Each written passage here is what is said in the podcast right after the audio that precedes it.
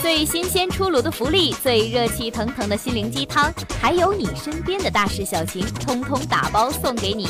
这里是热点 N 加一，行走的信息随身听。本周六凌晨，一场天文盛宴——月全食将上演。这是二十一世纪以来持续时间最长的月全食过程，呈现雪月奇观。我国大部分地区可以观测到此次月全食。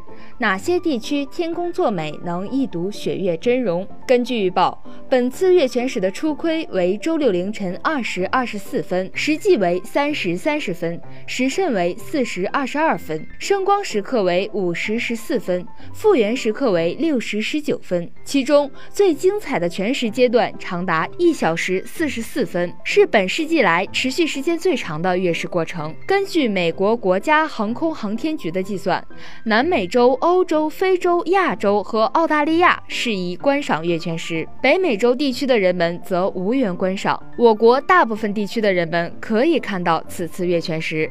西部地区的观测条件好于东部地区，西藏、新疆的最西部。可以观测到完整的月全食，其余地区只能观赏到带时月落。越往东观测到月食的时间越短。除了受地理位置影响外，天气成为能否观赏到月全食最重要的因素。据中国天气网的精细化预报，周六凌晨两点到六点，我国大部分地区天气适宜观赏月全食，中东部大部分地区为晴天，适宜观赏。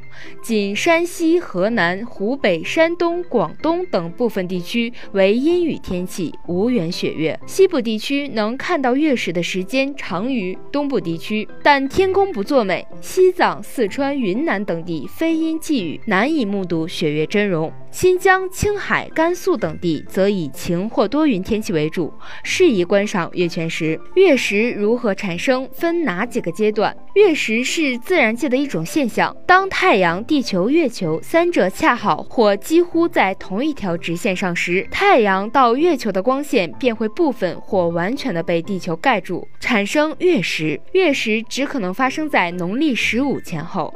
月食。可以分为月偏食、月全食和半影月食三种。月全食发生时，月亮会呈现深红色或红褐色，这就是人们所说的雪月。这是因为穿过地球大气层的一些阳光会绕着地球边缘弯曲，并落在月球表面。地球的大气也会散射掉更多短波长的光，剩下的就是光谱中波长更长、颜色更红的光了。月全食的过程分为初亏、实际、时甚、升光、复原五。五个阶段，从实际到升光的阶段为月食的全食阶段。初窥，月面刚接触地球本影，标志月食开始。